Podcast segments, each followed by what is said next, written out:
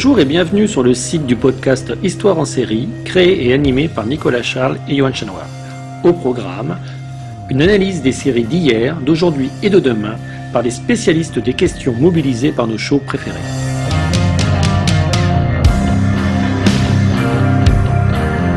Histoire en série, c'est le podcast qui met en relation histoire, sciences humaines et séries.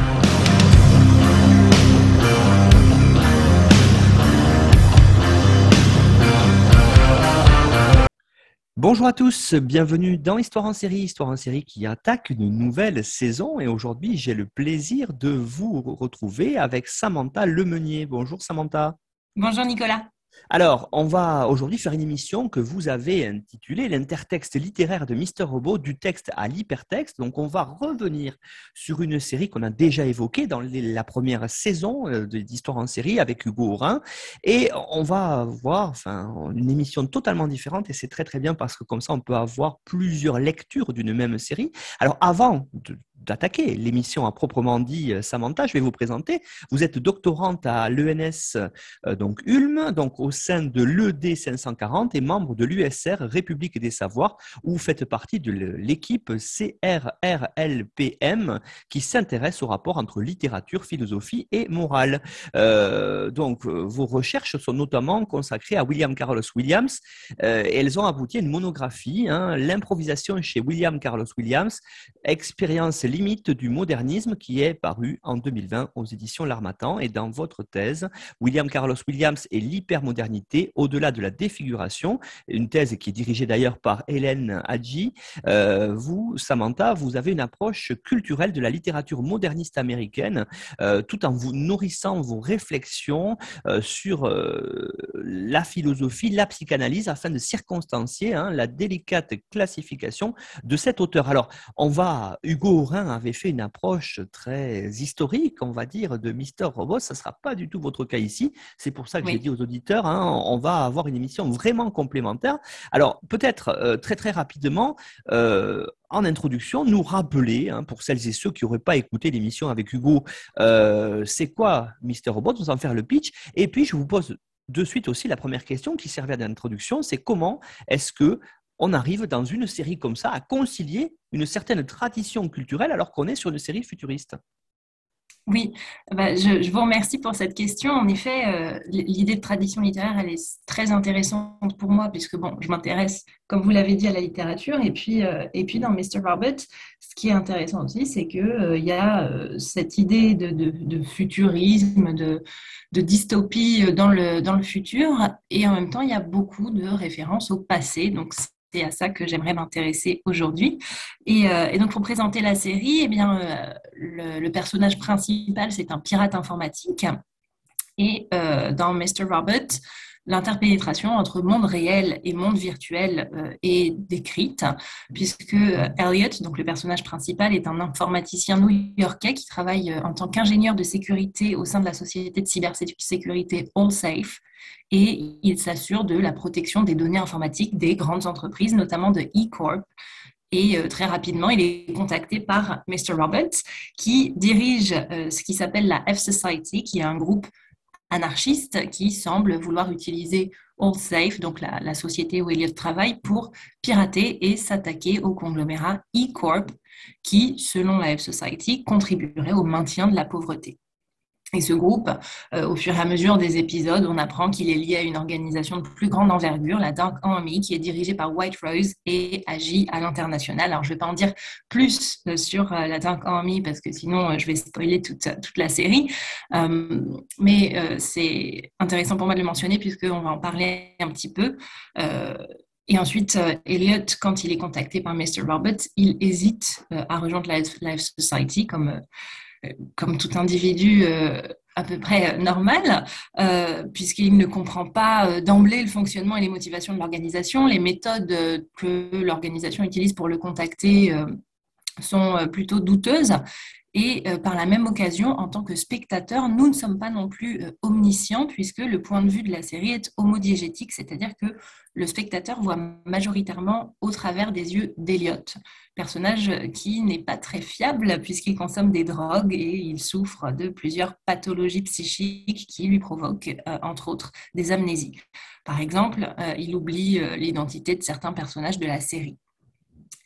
Ah, et puis, euh, en parallèle euh, des actions du protagoniste, euh, il y a d'autres personnages comme Angela, qui est l'amie d'enfance d'Eliot, qui considère que E-Corp est responsable de la mort de ses parents et également des parents d'Eliot. Et elle essaie de s'attaquer au conglomérat par des moyens légaux. Elle accepte ainsi un poste à E-Corp dans l'espoir d'y trouver des preuves incriminantes contre euh, le conglomérat. Et c'est de cette manière-là qu'Eliot parvient à obtenir, lui, des informations de l'intérieur d'E-Corp, qu'il s'agisse de celles fournies par Angela ou euh, Tyrell, qui est un autre employé ambitieux du conglomérat qui se retourne un petit peu contre E-Corp. Euh, dès lors, la série, elle s'organise autour de plusieurs enjeux et au-delà d'être une œuvre de divertissement, Mr. Robert, qui est diffusé pendant la présidence de Donald Trump, a des, implications euh, idéologiques et culturelles, euh, comme l'a souligné euh, Hugo Aurin, comme vous l'avez dit dans son podcast, puisque la série, comme il le dit, dépeint une sorte d'extrême gauche américaine qu'on n'a pas tant l'habitude de voir. Mais de mon côté, je trouve que la série, elle est également intéressante d'un point de vue esthétique, puisque nombreuses sont les références à l'art et à la littérature, euh, Sam Ismail, qui est le réalisateur de la série, a d'ailleurs fait des études d'art euh, en sus de ses études d'informatique. Euh, et on le voit à travers toutes les références intertextuelles à d'autres films ou à d'autres œuvres littéraires. Par exemple, les lunettes en forme de cœur de Darlene, qui est la, la sœur d'Eliot, font écho à Lolita, qui est un roman de Vladimir Nabokov qui a été publié en 1955 et qui a été adapté au cinéma par Stanley Kubrick en 62, puis par Adrian Lyne en 1997. Et euh, dans ces films, il y a quelques objets euh, qui sont repris dans Mr. Robert. Donc, comme je l'ai dit, notamment les, lunettes en forme de cœur de Darlene qui étaient euh, dans le film de dans les films précédents, les lunettes de, Lolita, tout simplement. ensuite, le décor de la saison 2 fait apparaître plusieurs livres, notamment la pièce En attendant Godot, qui est une pièce de Samuel Beckett de 1952. Et puis, euh, Tyrell récite à plusieurs reprises le poème intitulé La brouette rouge de William Carlos Williams, qui est le poète que j'étudie dans ma thèse. Et c'est une des raisons pour lesquelles j'apprécie beaucoup cette série également.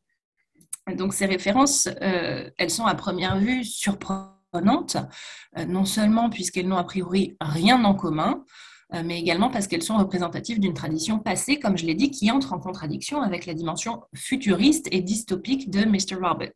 Euh, dès lors, afin de faire sens de cet intertexte littéraire tout en expliquant le parallèle créé entre texte littéraire et hyper texte informatique, il est possible de suivre une typologie des principaux genres littéraires évoqués dans la série, nommément la prose théorique, la fiction en prose, le théâtre et la poésie, chaque genre donnant en effet accès à différents niveaux d'interprétation de la série, et c'est ce que j'aimerais faire aujourd'hui.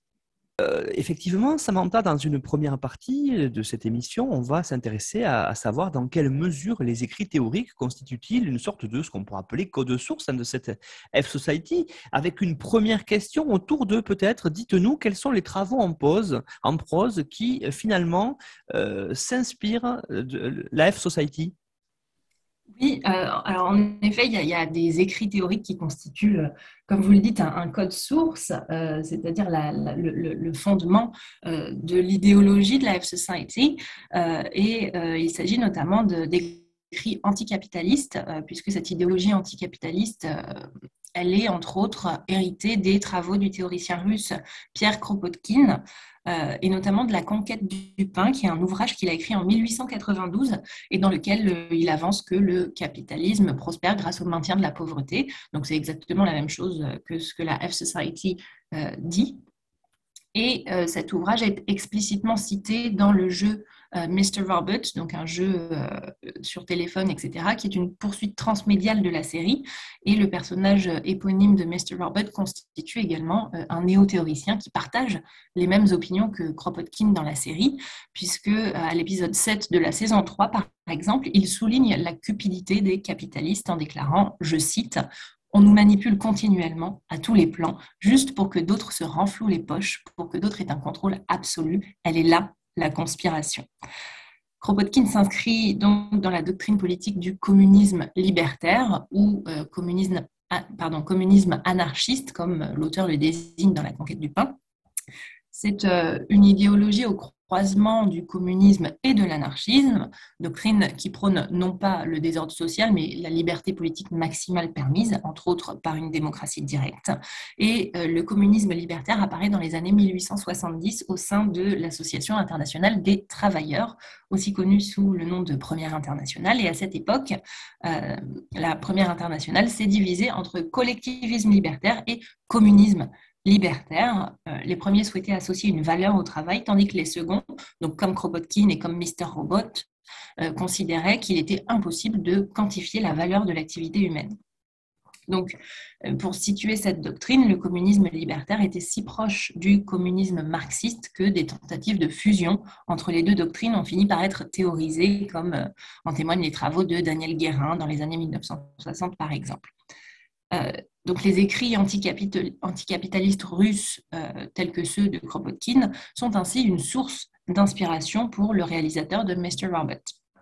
À ce propos, euh, juste avant de pousser Elliot de la balustrade côtière dans l'épisode 2 de la saison 1, le spectateur peut apercevoir Mr. Robert en train de lire Résurrection, donc un roman de Tolstoï de 1899, qui est un autre auteur russe célèbre pour ses écrits qui condamne la privation de liberté, euh, qui, qui existe dans les structures de pouvoir capitalistes.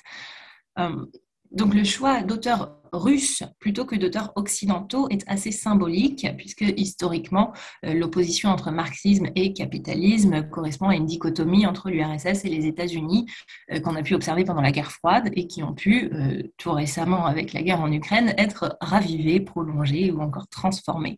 Donc symboliquement et dans l'imaginaire collectif, tout ce qui est d'origine russe, à l'instar de Résurrection de Tolstoï ou euh, des, écrits de Kropotkin, euh, tout ce qui est d'origine russe donc vient s'opposer au système capitaliste américain euh, tout en étayant l'idéologie de gauche et presque marxiste que défend la F Alors effectivement, cette, idée est très très intéressante. Hein. Hugo aussi l'avait évoqué, cette idée autour du communisme, et vous rentrez par les, par les textes. Alors ça c'est très bien parce que justement, vous évoquiez euh, euh, cet ouvrage de Tolstoï, Résurrection. Euh, c'est un texte qui a quand même le titre d'ailleurs des connotations religieuses. Alors peut-être est-ce que vous pourriez nous dire si dans cette série Mister Robot, il y a quand même une place justement, alors qu'on ne s'attend pas, on parle d'anarchisme, mais pour un intertexte biblique?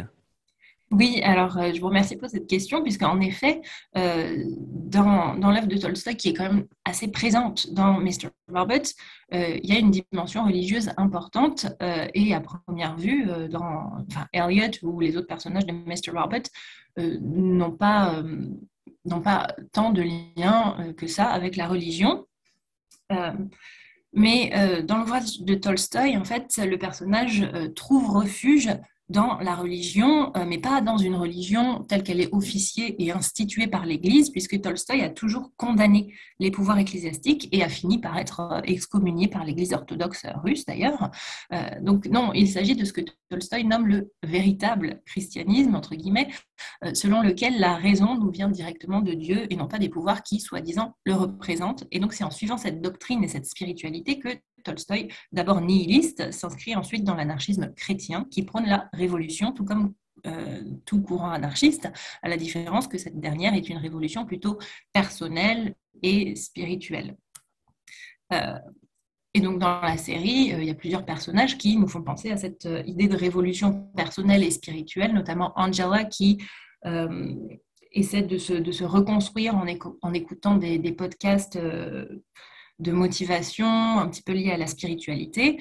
Euh, et, même si à première vue, Elliot ne semble pas lié au christianisme dans Mr. Robert, de nombreuses références religieuses en filigrane ponctuent la série.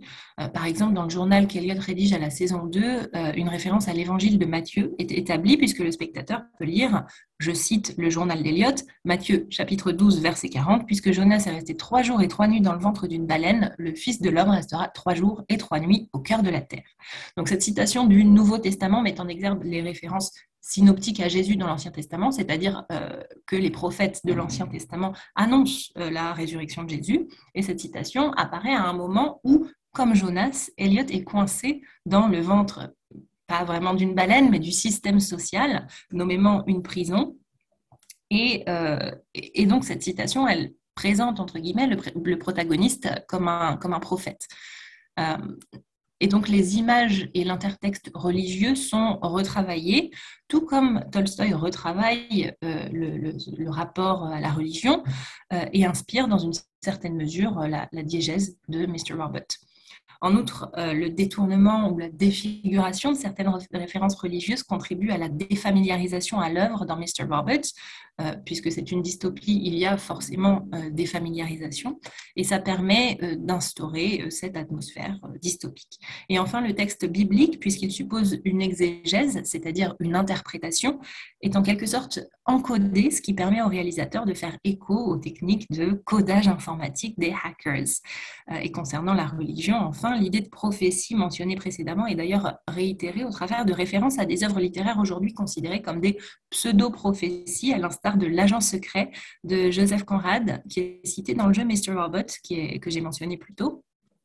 Et, euh, et, en fait, cette œuvre de Conrad a été euh, considérée comme prophétique par les autorités américaines, en particulier le FBI, qui considère que les actes du terroriste américain surnommé euh, Una Palmer étaient prédit par Conrad. Et Hugo Orin, d'ailleurs, euh, passe par d'autres chemins que la littérature euh, pour expliquer le lien entre l'histoire de Mr. Robert et celle du terroriste euh, Una Bomber.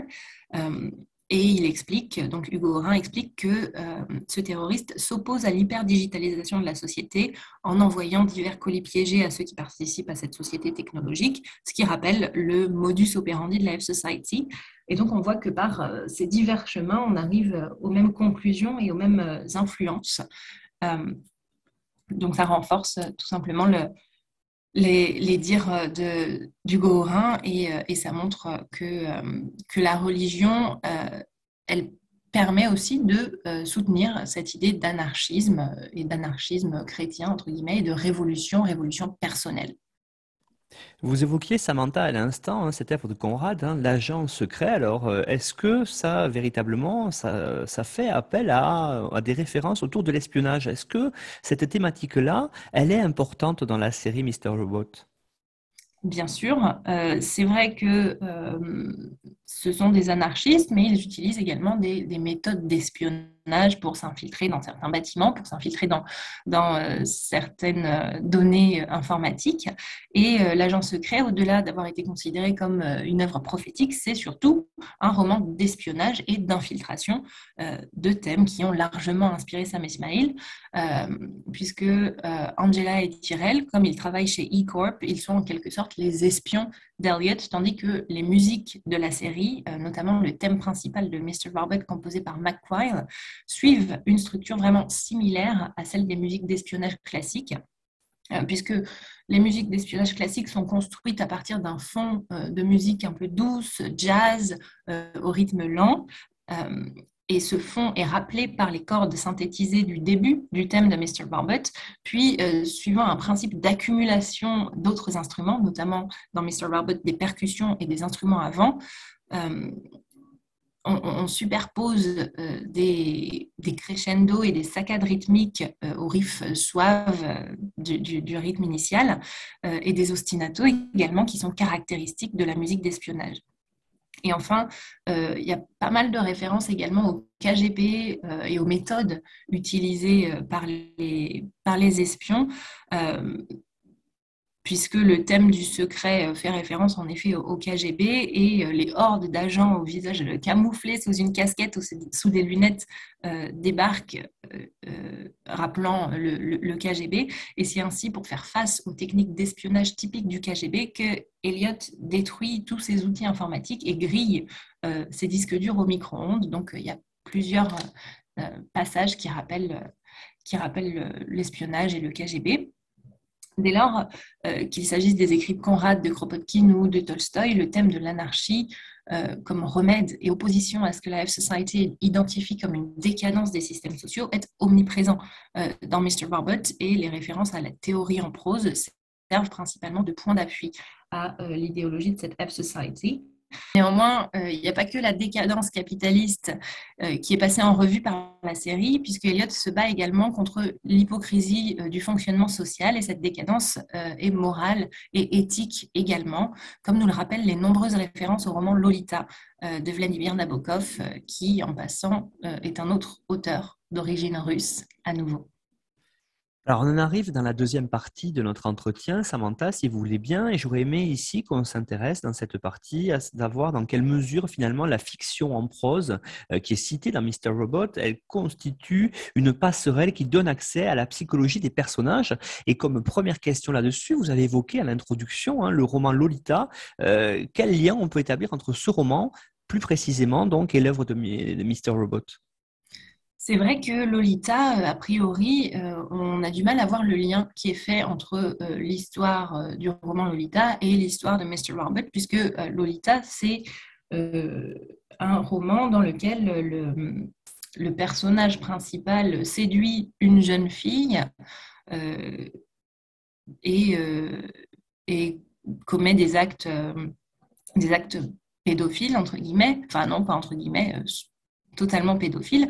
Et euh, Mr. Robert euh, n'est pas euh, ne commet pas ce genre d'acte. Alors c'est vrai que au tout début de la série, il y a une référence à la pédophilie, mais c'est tout.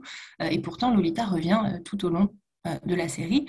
Donc c'est plutôt du mode de narration qui est adopté dans Lolita que Mr. Robert s'inspire, nommément une narration qui place le lecteur dans la peau du coupable afin d'induire une certaine empathie, puisque dans Lolita, le lecteur est presque, empathique et, comprend, entre guillemets, le, pédophile.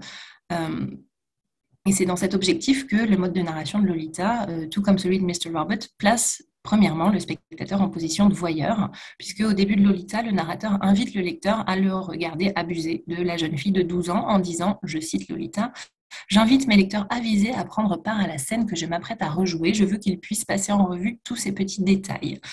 Similairement, euh, les scènes de voyeurisme se multiplient dans Mr. Robert. Les mouvements euh, de caméra, par exemple, euh, en particulier les zooms effectués sur le visage de l'agent Dominique Di Piero alors qu'elle se masturbe, forcent le spectateur à pénétrer l'intimité du personnage, tandis que les mêmes mouvements de caméra sont utilisés au cours des séances d'Eliott chez sa psychologue, suggérant cette fois que le spectateur pénètre non pas l'intimité physique, mais psychologique du personnage. Euh, il faut en outre souligner l'importance du regard, aussi bien dans Lolita que dans Mr. Robot, puisque les yeux globuleux de l'acteur principal, Rami Malek, soulignent en effet euh, la, dimension scopique, euh, visuelle et graphique de la série. Et ensuite, comme chez Nabokov, qui choisit de sous-titrer son roman Lolita ou les confessions d'un veuf de race blanche, les divers aveux d'Eliott repose sur un mode de narration confessionnel. Euh, à ce propos, dès le générique du début du pilote de la série, Elliot s'adresse au spectateur comme pour se confier en l'interpellant avec son euh, fameux Salut l'ami. Euh, et comme Elliot parle pendant le générique de début, tout est un peu comme si Elliot sortait du cadre de la série, ce qui renforce d'autant plus le lien créé vis-à-vis du spectateur à la manière d'une préface dans une œuvre littéraire. Et euh, notons à cet égard que Lolita est préfacée par un personnage fictif inventé, par Nabokov. Euh, donc qu'il s'agisse de Lolita ou de Mr. Robert, le paratexte, c'est-à-dire tout ce qui est autour de l'œuvre, à l'instar de la préface, sont euh, des lieux investis par des personnages qui dépassent leurs prérogatives afin de renforcer et de rendre plus intimiste le lien qu'il crée avec le spectateur. Euh, ainsi, toutes ces stratégies narratives inspirées de Lolita font du spectateur le complice d'Eliot et de la F-Society en ce qu'il contribue à légitimer, au moins dans l'esprit du spectateur, les moyens illégaux euh, auxquels Eliot a recours, puisqu'il ne faut pas oublier quand même qu'il euh, est hors la loi.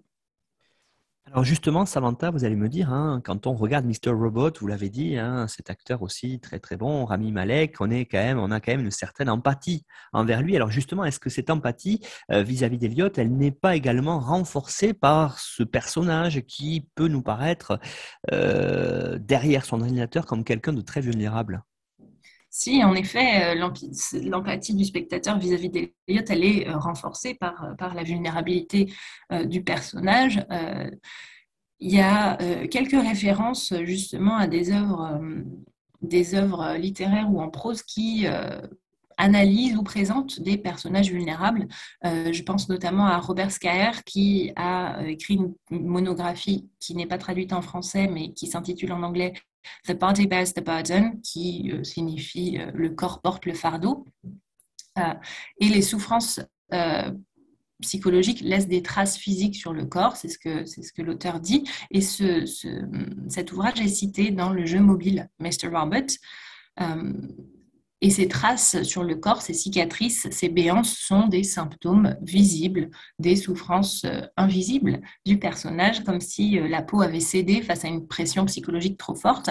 Et c'est à travers de la lumière de la théorie christévienne que ces marques peuvent euh, s'interpréter, je pense, puisque dans le pouvoir de l'horreur, euh, la philosophe et psychanalyste explique en effet que euh, l'intérieur du corps vient suppléer à l'effondrement de la frontière dedans-dehors, comme si la peau, donc je cite Christeva, contenant fragile, ne garantissait plus l'intégrité du propre, mais qu'écorchée ou transparente, invisible ou tendue, elle cédait devant la déjection du contenu. Urine, sang, sperme, excréments viennent alors rassurer un sujet en manque de son propre. Et euh, ça arrive assez souvent dans Mr. Robot, puisque euh, de nombreuses scènes de la série mettent l'abject, donc cette barrière corporelle qui, qui disparaît au centre de la représentation.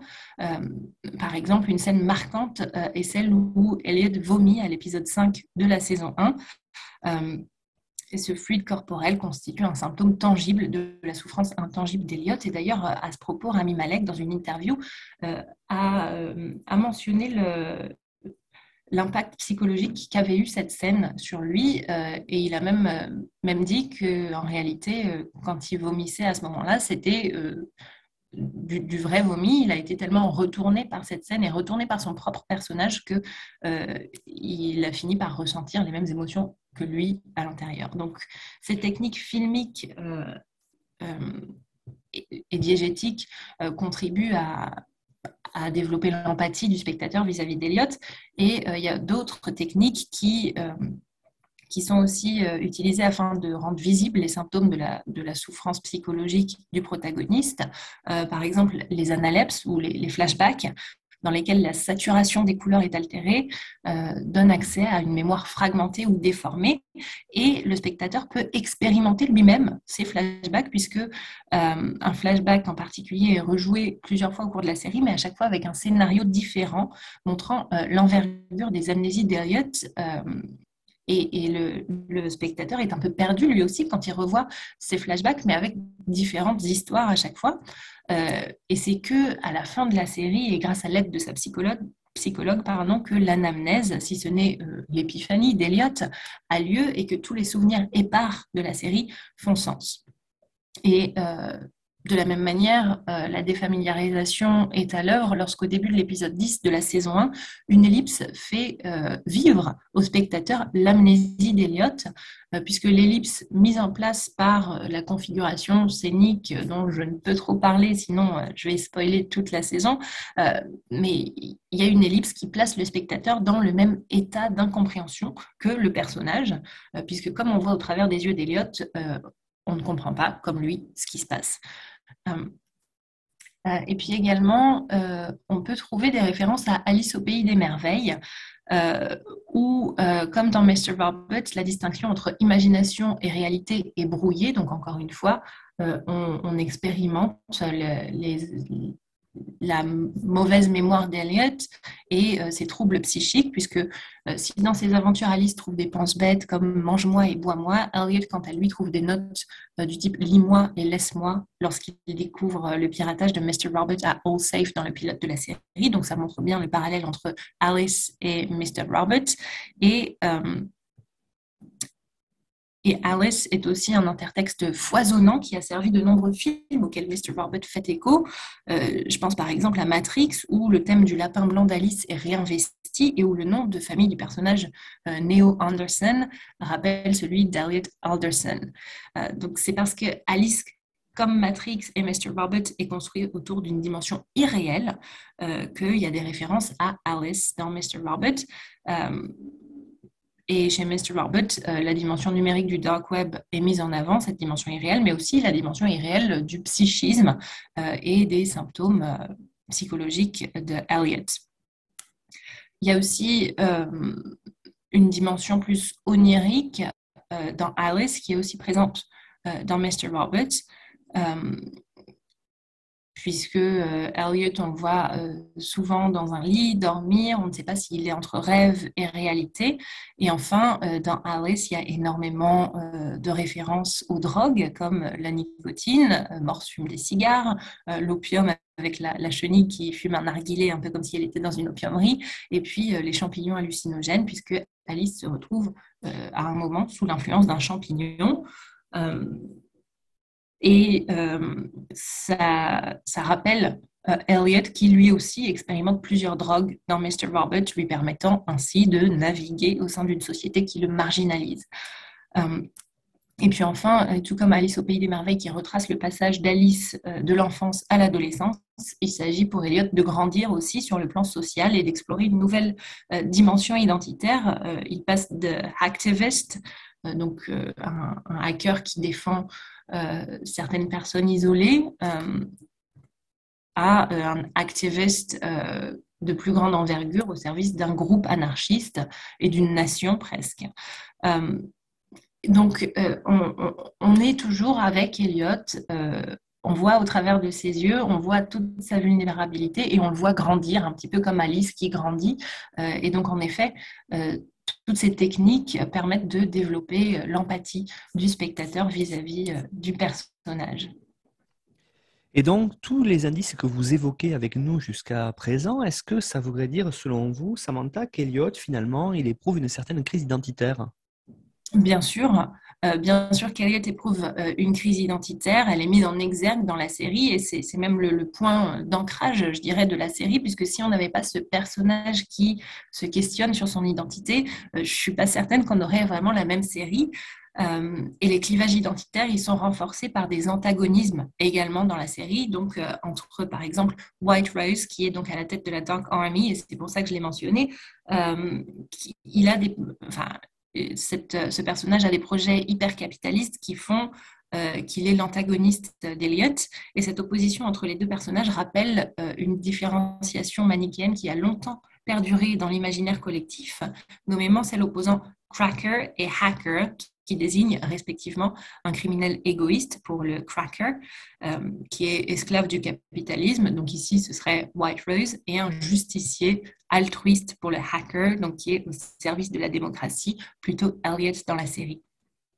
Et euh, en tant qu'antagoniste parfaite, White Rose a également une identité ambivalente. Donc, tout comme Elliot, euh, l'identité de White Rose est instable. Ces souvenirs sont fragmentés dans la dernière saison de la série, comme les souvenirs d'Eliot qui sont fragmentés euh, dans toute la série. Et euh, White Rose euh, joue également sur le genre.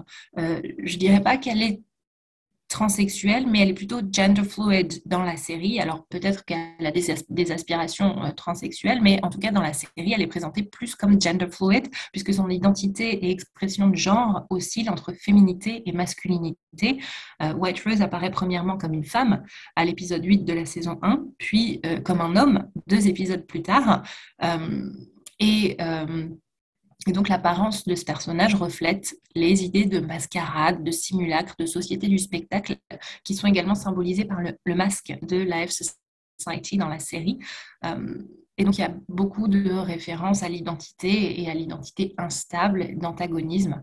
Euh, qui, qui, font référence à cette idée de, mascarade. et c'est pour ça que le masque, je pense, est aussi un symbole important de la série.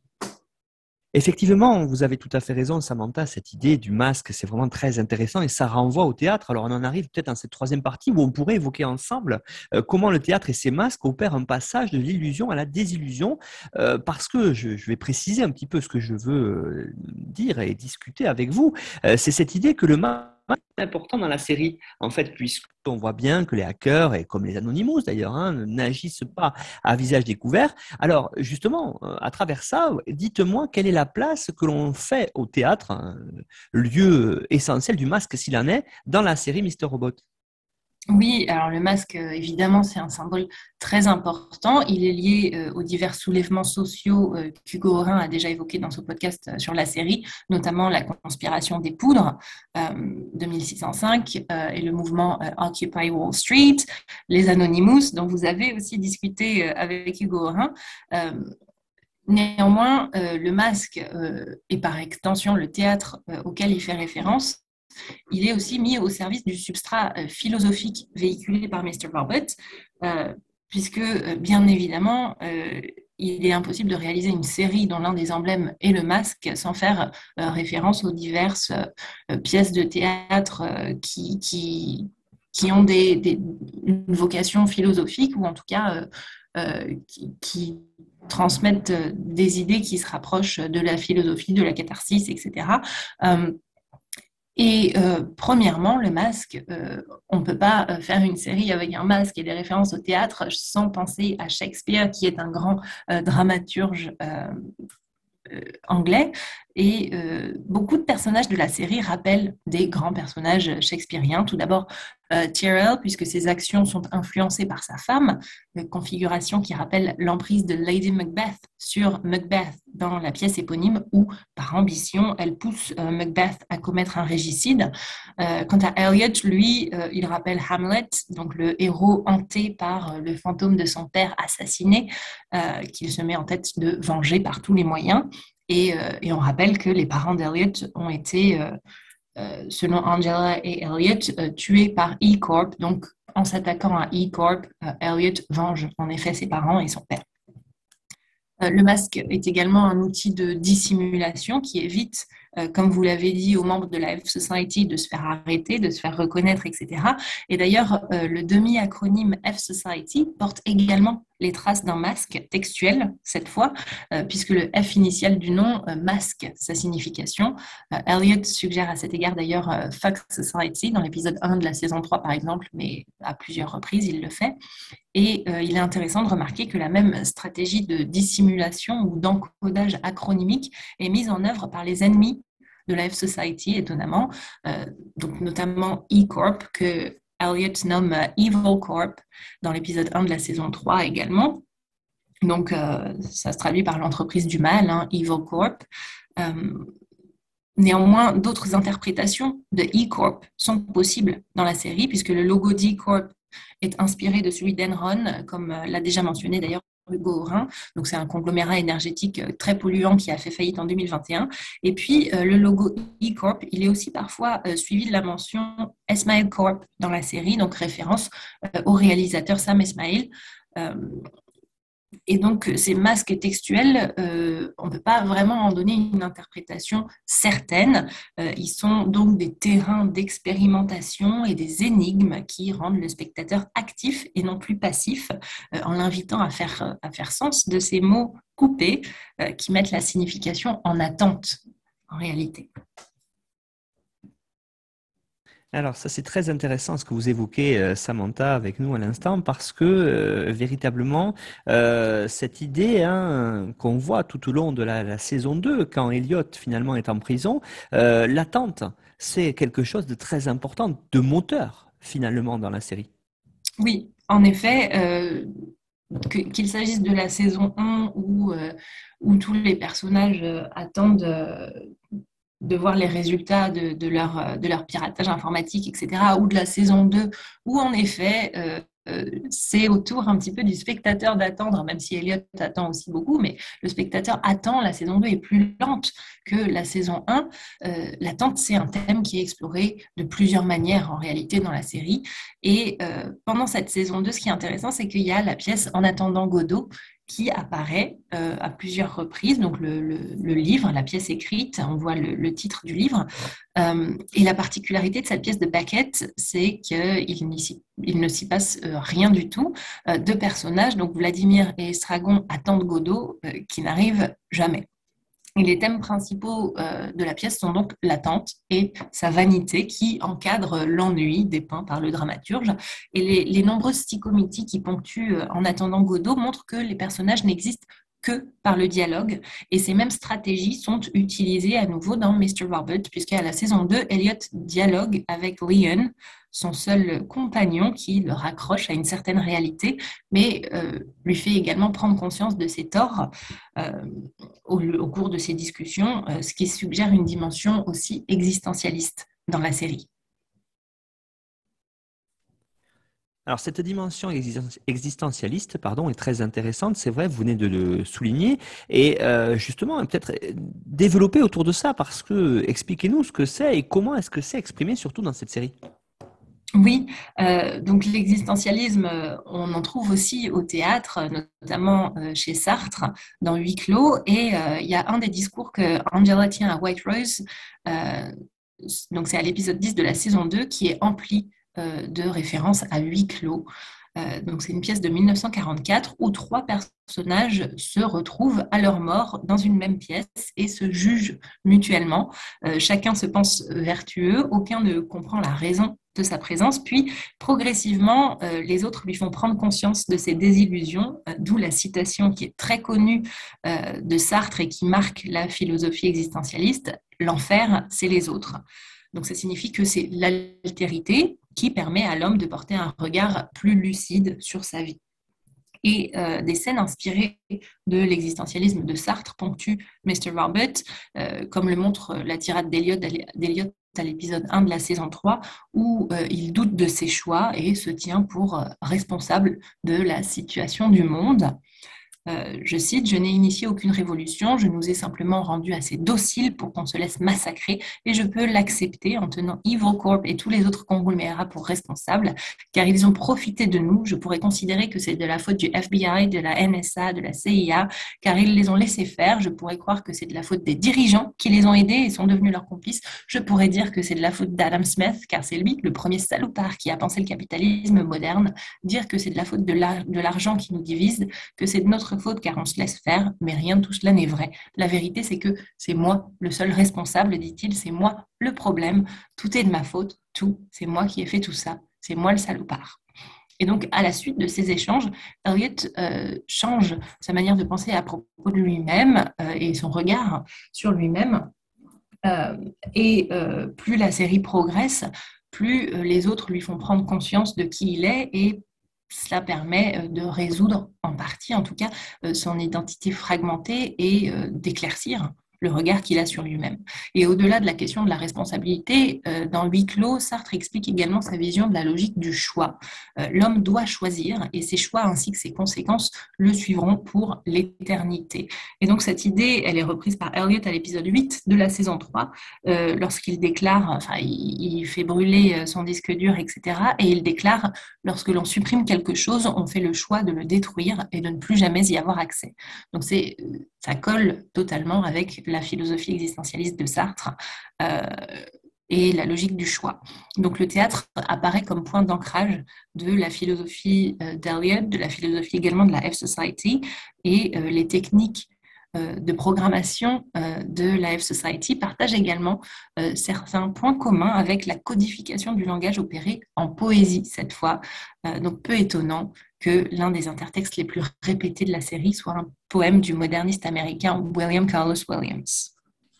Voilà, euh, quelque chose qui est très intéressant. On va y venir maintenant dans cette dernière partie, Samantha, si vous voulez bien, hein, cette codification. Alors justement, je voudrais voir avec vous ici finalement quelles sont les stratégies de codification dans l'œuvre euh, donc qui sont qu'est Mr. Robot. C'est-à-dire en fait, bon, bien sûr, vous avez parlé à juste titre et, le, spectateur et ici l'auditeur s'attend à avoir des codifications informatiques, mais en fait, vous allez peut-être nous montrer comment euh, l'encodage poétique peut entretenir des liens justement avec cet encodage informatique. Oui, en effet, euh, c'est un sujet qui m'intéresse beaucoup, puisque en soi, euh, le, modernisme, donc l'époque euh, littéraire que j'étudie, peut être considéré comme un encodage du réel, puisque ce mouvement, il prend racine après la Première et la Seconde Guerre mondiale, enfin, ou pendant plutôt, et il s'attache entre autres à souligner le vide et l'absence que les guerres ont créé, ainsi que leur absurdité. Et du coup, le langage est presque dépouillé, ce qui fait que le lecteur doit le déchiffrer. Donc il est euh, codifié. Néanmoins, euh, dans ce, paradigme euh, où la guerre a tout détruit jusqu'au langage,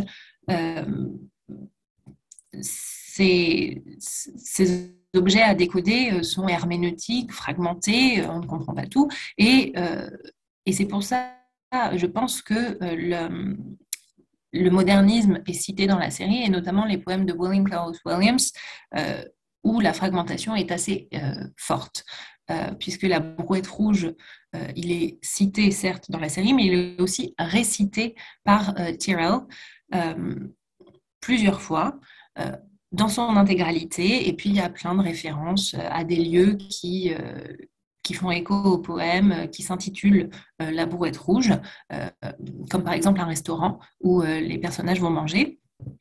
Et donc, ce poème, il repose sur une codification du langage, en ce que Williams, certes, il fragmente le langage, mais il a aussi recours à des words qua words, c'est-à-dire que ce sont des mots ou euh, des syntagmes qui prennent un sens différent lorsqu'ils sont complétés par le vers suivant.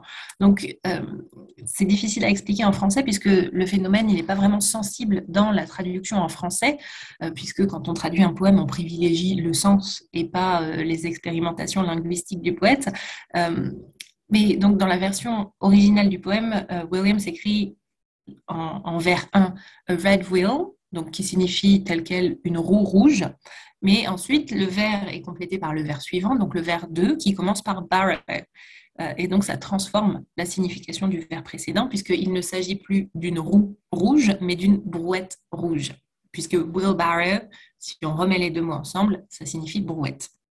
Donc, en résumé, euh, chaque vers du poème transforme la signification de ce qui précède et euh, le lecteur ne peut avoir une impression générale du poème qu'à la fin de sa lecture.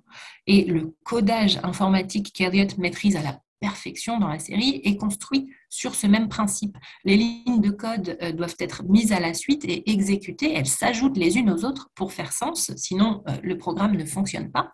Euh, et dès lors, il n'est pas surprenant que ce soit un poème de William Carlos Williams qui ait été choisi comme intertexte principal de la série. Et en plus de cette parenté entre langage poétique et langage informatique, on peut aussi identifier un parallèle entre rythme et algorithme dans la série, donc rythme poétique et algorithme informatique, puisqu'un algorithme en informatique, c'est une suite d'instructions qui permettent de résoudre un problème, définition qui n'est pas euh, sans rappeler la résolution rythmique opérée dans la brouette rouge. Donc la prosodie, le rythme, d'abord iambique, donc euh, composé d'un vers où se succèdent des pieds d'une syllabe non accentuée suivie d'une syllabe accentuée. Donc euh, ça, ça fait un rythme assez harmonique. Euh, ce rythme, il subit une inversion à partir euh, du vers 4, ce qui crée une moins d'harmonie ou en tout cas une dissonance et euh, les yambes se transforment en troquets. Donc c'est l'inverse d'un yamb, donc une syllabe accentuée suivie d'une syllabe non accentuée, donc c'est plus abrupt comme rythme. Et, euh, et, cette opposition, elle est résolue dans le dernier couplet du poème, euh, en ce qu'il associe un vers iambique à un vers trochaïque, donc les deux euh, sont associés. Donc le parallèle entre rythme et algorithme est identifiable ici, puisque comme l'algorithme, le rythme du poème de Williams cherche à résoudre quelque chose. Euh, c'est également identifiable euh, dans la musique cyberpunk de la série, ce parallèle entre rythme et algorithme, puisque euh, ce type de musique est souvent constitué de bribes incomplètes que les harmonies, qui arrivent généralement tard, résolvent ensuite. Donc, tout le rythme de, des poèmes en question dans la série ou de la musique en question dans la série tendent vers une résolution, euh, tout comme un algorithme euh, tend vers une résolution aussi euh, selon sa définition. Et enfin, chez Williams, le rythme est avant tout fondé sur le souffle respiratoire, donc il n'y a pas des rimes à chaque vers, etc., comme dans les poèmes qu'on a, qu'on a l'habitude de voir, euh, c'est euh, plutôt conforme à ce que l'on appelle le vers projectif, qui a été théorisé par Charles Olson, un autre poète américain dans les années 1950. Et selon eux, le rythme poétique s'adapte à la physiologie humaine, puisqu'il correspond au souffle et non pas à des codes des codes poétiques où il y a des rimes, des alexandrins, etc.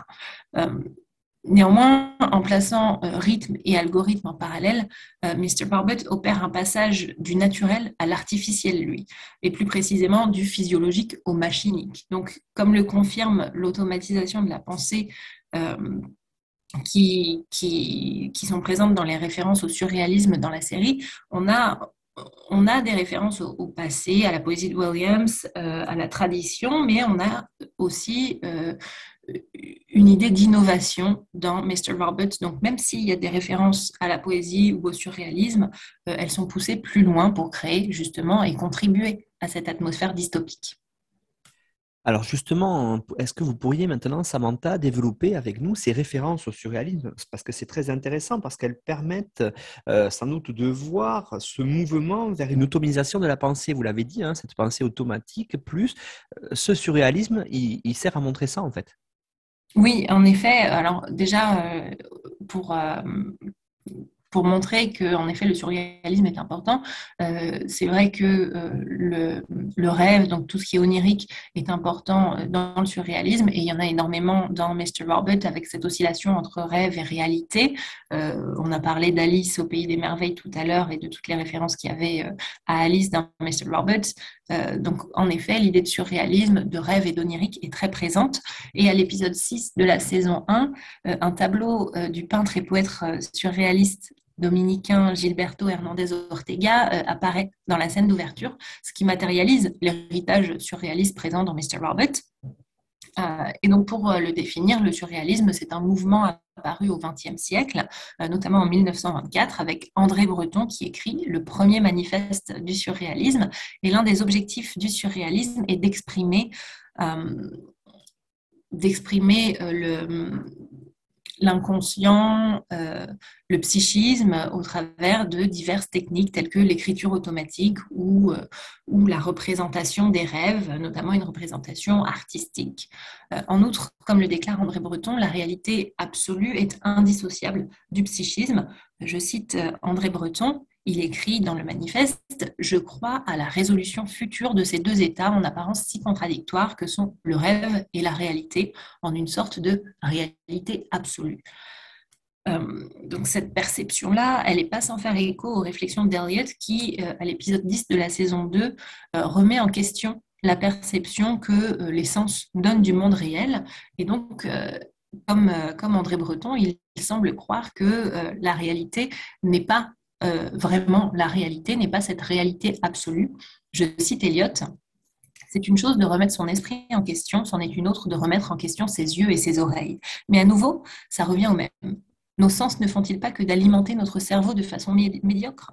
Forcément, on compte sur eux, on croit qu'ils dressent un portrait fidèle du monde réel qui nous entoure. Et si la terrifiante réalité, c'était qu'ils nous trompaient? Que ce que l'on percevait n'était pas le monde réel du tout, mais seulement la déduction de ce que notre esprit aurait jugé la plus juste. Que tout ce, à quoi on a réellement accès, c'était une réalité brouillée, une image vraiment floue dont on ne pourra jamais distinguer les détails. C'est ainsi euh, dans cette perspective surréaliste que la série s'attache à reproduire les mécanismes psychiques du rêve et de l'inconscient. Euh, nombreuses sont les scènes où l'imagination et le réel fusionnent, on en a parlé donc avec Alice comme je l'ai dit. À la saison 2 aussi, la série semble avoir été elle-même euh, hackée tant les phénomènes de projection et de substitution psychique résultent d'une fusion entre l'imaginaire et la réalité. Et puis, euh, pendant cette saison aussi, Elliot remplit un journal qui, euh, suite au succès de la série, a été reproduit et mis sur le marché par euh, le réalisateur en 2016. Donc, c'est le, journal qu'il y a dans la série qui est consultable en version papier et, et, en détail. Et dans ce journal, Elliot euh, a écrit à la main, donc il y a une graphie manuscrite, et il y a des techniques d'écriture automatique qui sont clairement expérimentées. Donc l'écriture automatique, elle faisait partie du surréalisme. Euh, l'idée, c'est d'écrire toutes nos pensées euh, telles qu'elles nous viennent à l'esprit à la suite. Et donc, on a des pages entièrement, entièrement rédigées où il n'y a pas de points, où il n'y a pas de ponctuation. Toutes les pensées qui surviennent, elles sont notées sur le papier. Et aussi, donc, il y a des phrases longues, une syntaxe paratactique, c'est-à-dire à, rallonge sans conjonction de coordination, euh, qui rappelle cette accumulation de pensées. Et puis en plus, euh, il y a des croquis ou euh, des calligrammes dans cet objet, dans ce journal, c'est-à-dire que ce sont des dessins qui sont faits avec des mots, à l'instar des dessins de, de, Guillaume Apollinaire, enfin des calligrammes de Guillaume Apollinaire, qui était un poète justement surréaliste.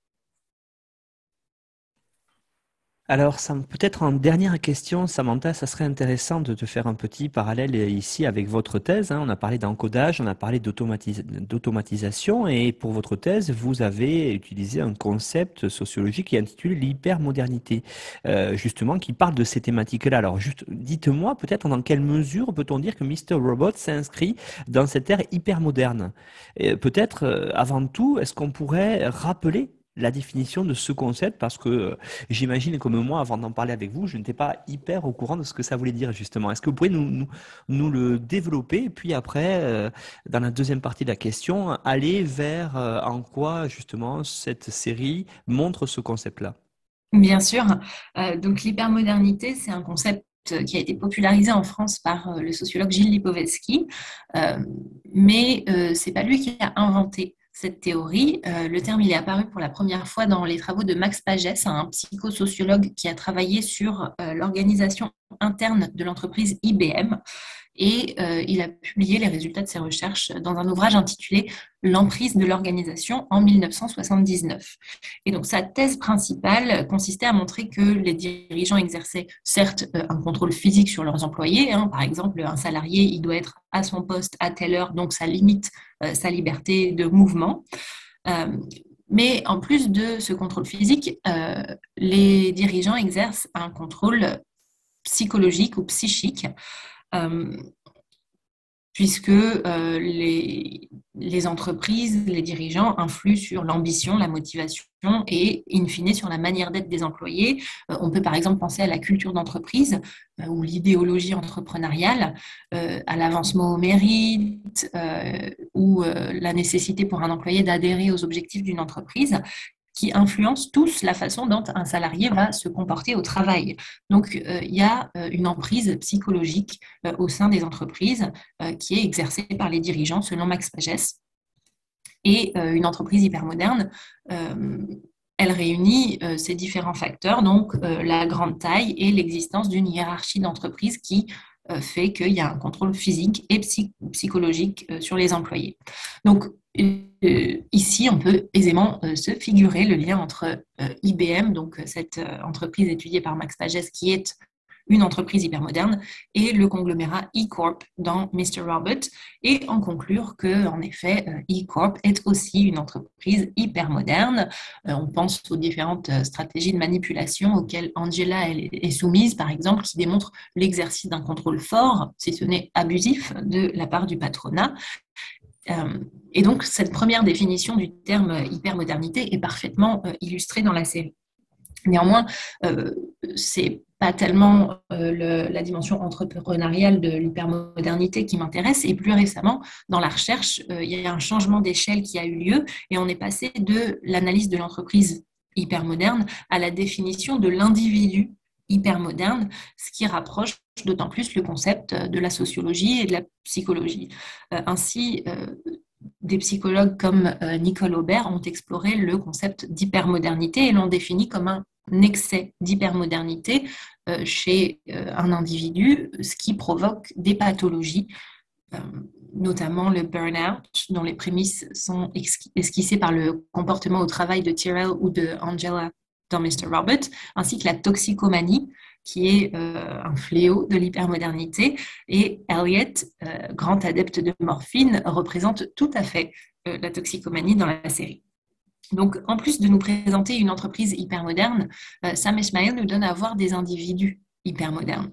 Et c'est là aussi que les thèmes de l'encodage et de l'automatisation dans Mr. Robot résonnent avec la notion d'hypermodernité, puisqu'elle correspond en effet à une réification de l'individu qui n'est plus sujet, mais objet euh, de cet hypersystème, à l'instar d'une machine. Euh, bien sûr, cette idée de machine vous allez me dire, elle est déjà présente dans le, concept de postmodernité, mais la différence entre la postmodernité et l'hypermodernité, c'est que dans l'hypermodernité, la machine peut tomber en panne, ce qui donne lieu à ces diverses pathologies citées précédemment. Et donc, euh, dans ma thèse, j'essaie de circonscrire un peu mieux ce concept d'hypermodernité tout en identifiant les apports d'une lecture de l'œuvre de William Carlos Williams euh, au prisme de la notion d'hypermodernité. Euh, et le fait que la poésie de Williams, qui est beaucoup citée donc, dans Mr. Robert, soit investie dans cette série, qui est en grande partie liée au piratage informatique, alors que les ordinateurs sont apparus au moment de la mort de Williams, euh, ça soulève un questionnement sur l'héritage laissé par la poésie de l'auteur et sur les échos que ces écrits entretiennent avec la naissance de l'hypermodernité.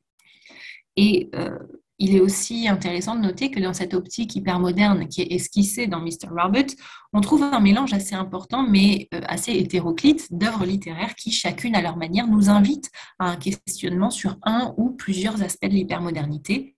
Euh, par exemple, si on reprend euh, Résurrection de Tolstoï au prisme de l'hypermodernité, on peut se dire que le roman et sa présence dans la, dans la série ouvrent une réflexion sur l'idée de post-religion puisque l'hypermodernité, euh, contient cette idée euh, d'une post-religion, euh, c'est-à-dire ni un rejet de l'Église, ni un rejet de la spiritualité, ni une foi totale en Dieu, mais la recherche d'une spiritualité plus iconoclaste, plus personnelle.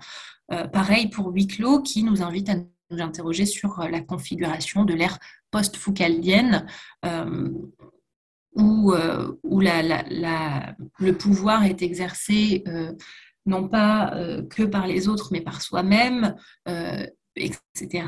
Et puis le, surréalisme également qui neutralise cette opposition entre rêve et, réalité. Donc en fait, avec l'hypermodernité, on a une sorte de neutralisation des, des, oppositions et des ambivalences. et, et donc, euh, l'hypermodernité, euh, elle, est paradoxale, entre guillemets, mais euh, elle permet l'existence d'ambivalence et l'existence et l'avancement peut-être vers un, milieu entre ces ambivalences, ces paradoxes ces oppositions. Et c'est un petit peu ce que représente Elliot dans Mr. Robert, puisque d'un côté, c'est un criminel hacker qui contourne la loi, qui pirate euh, des entreprises, euh, des, particuliers également. Et puis, euh, d'un autre côté, il agit au service de la société. Et donc, c'est difficile de, savoir si ce qu'il fait, c'est bien ou si ce qu'il fait, c'est mal. et c'est un petit peu pareil pour White Rose, avec qui on, a de l'empathie également. Donc, toutes les oppositions de la série, elles sont progressivement déconstruites, un petit peu comme, comme le fait l'hypermodernité qui déconstruit toutes les ambivalences et les paradoxes. Euh, donc, euh, tous les choix euh, intertextuels élaborés par le réalisateur pour construire la dystopie Mr. Robert semblent, dans une certaine mesure, nourrir cette idée d'hypermodernité ou de modernité en excès. Et en plus, il faut savoir que la sociologie s'intéresse également aujourd'hui à ce qu'on appelle la cybermodernité, dans laquelle les outils numériques transforment notre présence au monde en ce qu'ils hybrident le réel et le virtuel. Euh, donc ça rappelle encore une fois l'oscillation dans Mr. Robert entre réel et virtuel. Alors, Samantha Lemoni, on arrive au bout de cette émission hein, sur Mr. Robot. J'aimerais que vous nous expliquiez, peut-être en conclusion, pour terminer là-dessus, euh, l'intertexte qu'il y a dans la série montre qu'en fait, celle-ci est construite autour de réseaux de sens. Alors, au-delà des références littéraires, Sam Esmail évoque-t-il d'autres formes artistiques? Pour terminer autour de ce que vous évoquiez à l'instant oui, bien sûr. Donc, en effet, euh, l'intertexte littéraire, il est très présent. Il donne une dimension transmédiale à la série. Euh, il souligne l'interpénétration entre monde réel et monde virtuel, euh, entre texte et hypertexte, et crée un réseau de sens pluriel, comme vous l'avez dit, qui donne lieu à diverses interprétations possibles dans la série. Et puis, si la littérature, elle est présente dans ce monde dystopique, c'est également pour souligner qu'elle n'est pas vaine, mais au contraire qu'elle permet de faire sens des évolutions socio-culturelles euh, à l'instar de celle en jeu dans Mr. Robert. Mais en effet, Sam Ismail ne s'en tient pas à la littérature puisque d'autres références aux arts visuels, notamment au cinéma, sont euh, établies dans la série. Par exemple, euh, Retour vers le futur, c'est le film favori d'Eliot, tandis que dans la saison 1, à l'épisode 9, il y a un flashback où Elliot demande à son père de l'emmener voir Pulp Fiction au cinéma. Et puis, euh, il y a un des restaurants de la série qui s'appelle Fidelio, donc qui est une référence à Eyes White Chat, puisque dans Eyes White Chat, euh, il y a un mot de passe euh, pour accéder aux soirées spéciales qui s'appelle Fidelio, donc comme le restaurant dans Mr. Robert. Et, en fait, tous les films qui sont évoqués dans la série sont sont des, films un petit peu rétro qui font aussi référence au passé, donc comme la littérature euh, qui est évoquée dans la série. Euh, il y a Hugo Orin qui a aussi euh, cité V pour Vendetta, il y a des références à Shining, à Fight Club dans, dans Mr. Robert. Et donc toutes ces références intermédiaires contribuent au dynamisme de Mr. Robot, puisque au-delà d'ancrer la série dans une tradition culturelle commune, leur utilisation souvent détournée participe à la défamiliarisation en jeu dans la série et le spectateur se retrouve dans une position liminale, dans un entre-deux entre connu et inconnu, comme propulsé à la lisière euh, du dark web, section de la toile seulement accessible à un certain nombre d'initiés. Merci beaucoup Samantha Almonier pour cette évocation de la série Mr. Robot que l'on peut retrouver hein, sur euh, Netflix et sur euh, d'autres plateformes, il me semble. Euh, série qui a quelques années maintenant, mais qui est toujours aussi sympathique à regarder parce qu'elle permet de bien comprendre le monde actuel, hein, ce monde cyber en tout cas. Et vous l'avez évoqué aussi, il y a beaucoup de références et comme l'avait dit aussi Hugo, des références historiques, références de la vie littéraire. Donc c'est une série qui est très très riche et on vous remercie pour toutes ces explications. Alors pour celles et ceux qui voudrais aller plus loin sur un certain nombre de notions qu'on a évoquées tout au long de l'émission, vous pouvez vous rendre sur notre site histoireensérie.com à la page de l'émission sur laquelle vous trouverez une présentation bien sûr détaillée de Samantha, mais aussi une bibliographie indicative qu'elle a donnée pour euh, développer autour de certaines idées évoquées ici. Merci beaucoup Samantha et puis à bientôt j'espère. Merci Nicolas, à bientôt.